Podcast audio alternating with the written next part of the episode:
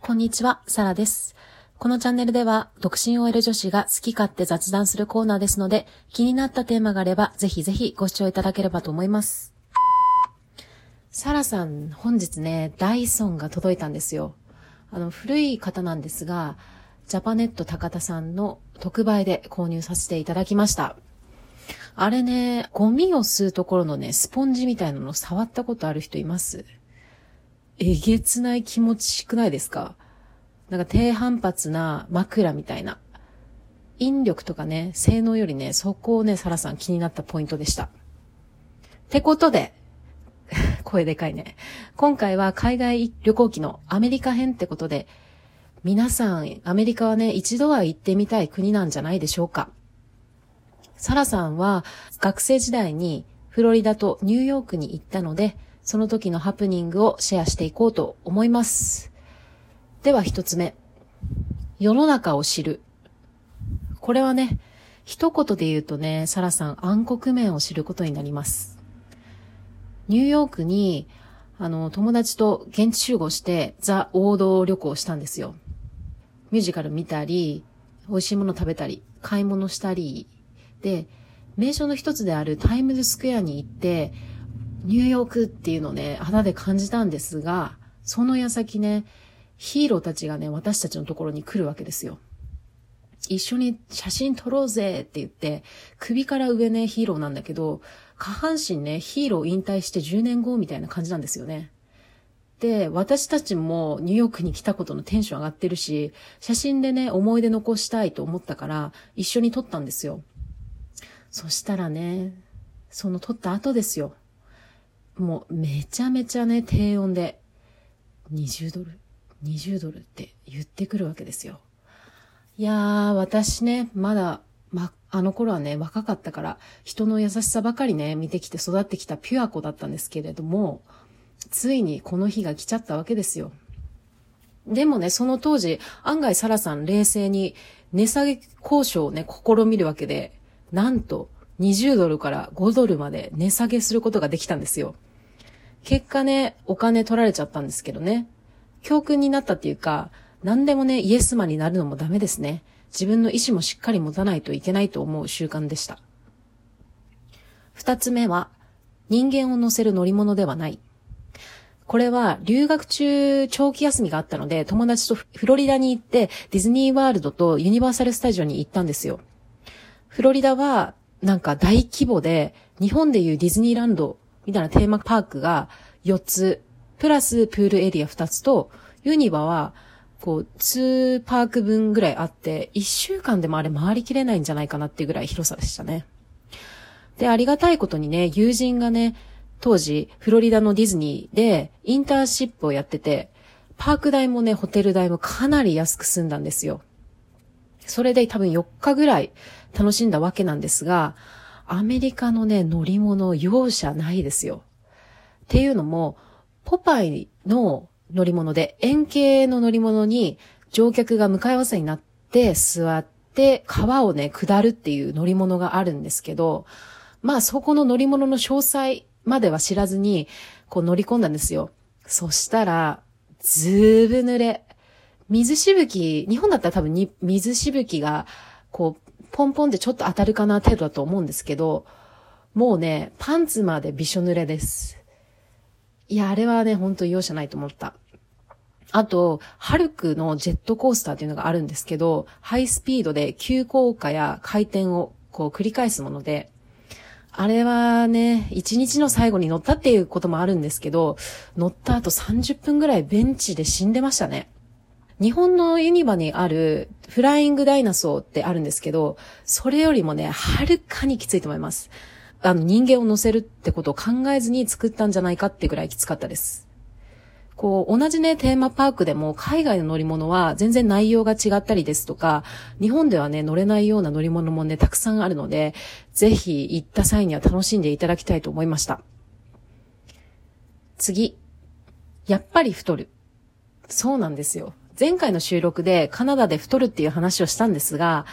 ね、これもかなり偏見なんですけど、アメリカは自分が意識して摂取しようとしない限り、野菜とね、巡り合えません。永遠とね、ジャンキーな食べ物たちと向き合って、私もね、その食生活になって、まあ、後々カービー化するわけなんですけれども、せっかく海外にね、行ったのに、自分の体型ばかり気にしてて、何も食べれないっていうのも本末転倒なんですが、海外で太る自分を受け入れる準備もしてほしいっていうことだけを 分かっていただきたいと思いました。続きまして、機内から煙。これはテーマパークの帰りの便ですね。アメリカからカナダに帰るために乗り換えを一回しなければならなかったんですが、最初の便で登場して席をこう探してたら空調あたりっていうか上の方から煙がね、悶々と立ってきたんですよ。それで一回乗客全員降ろされてメンテナンス始めたんですが、結局2時間後ぐらいにやっとメンテナンスが終わって、その瞬間ね、アメリカ人は、フォーとか、もう拍手とか、喜びの舞いしてたんですけど、私たち日本人ってね、遅れたことのイライラとか、飛行機を変えずにそのまま同じ飛行機で出発するっていうことの不安っていう面でかなり文化の違いあるなって思いました。結局ね、その飛行機に乗って到着後、もちろん私たちの乗ろうとしてた乗り継ぎ便が出発済みだったんですよ。で、しかもここでまた違いをね、感じたのは、日本だと飛行機の旅程一括でこう買ってたら、メンテナンスとか会社側の責任で遅延が発生した場合は、こう乗り継ぎがあっても、振り替えの便を手配してくれるんですよ。でも、何のアナウンスもね、到着後なかったから、自分たちでスタッフをね、もう、捕まえて、英語頑張って状況説明したわけですよ。そしたらやっと手配してくださったんですが、ここでまたハプニングね。友達と二人で行ったんですけど、今日帰れる振り替えの便が一席しかなくて、しかももう一人は今日ホテルにその場でステイして、次の日また一回乗り換え経由してからカナダに帰れる予定だったんですよね。気まずいことこの上ないですよね。なので多分、じゃんけんとかして、私が買って、帰ることになりました、先に。これはね、友達にも言えない話なんですが、まあ、すごいね、その振り替え便小型機ながらもね、初めてね、ファーストクラスに乗って帰ってきて、いやー、複雑な気持ちでした。うん。その後ね、友達も無事帰ってこれたんですが、やっぱりね、飛行機っていろんな原因で遅延すること当たり前ですから、特にね、海外旅行を皆さんも遅延することを想定して、遅延したらどういう行動を起こせばいいのかっていうことを考えておくと混乱せずに済むかもしれませんね。最後、人に聞きまくる。これも前回の収録でお伝えしたように、今みたいにいつでもどこでも携帯でググるっていう習慣なかったですから、そうなるとわからないことがあれば知らない人にね、聞きまくってたんですよ。逆に今思うと、それでよく充実した旅行になったなって思うんですけど、下鉄のね、チケットの買い方とか、道わからなくなったとかね、一応、親切そうな人とか、お店で働いてる人とか、人を選んでたんですが、いや、ね、みんな本当親切に教えてくださいました。で、ニューヨークの旅行の時は、私最後ぐらい、2日間ぐらい多分残って一人旅してたんですよ。その時もね、なんやかんやでね、生きてこれました。旅行本も多分ね、持ってってなかったんですけど、行きたいところも行けましたし、やっぱ一人旅って自分で好きな場所、好きな時間に行動できるし、海外ならなおさら生きてるっていう感があるんですよね。それがまあ魅力の一つなんですが、まああと、英語圏ですから自分の英語力試せますし、まあそんな追い込んでね、するわけ、する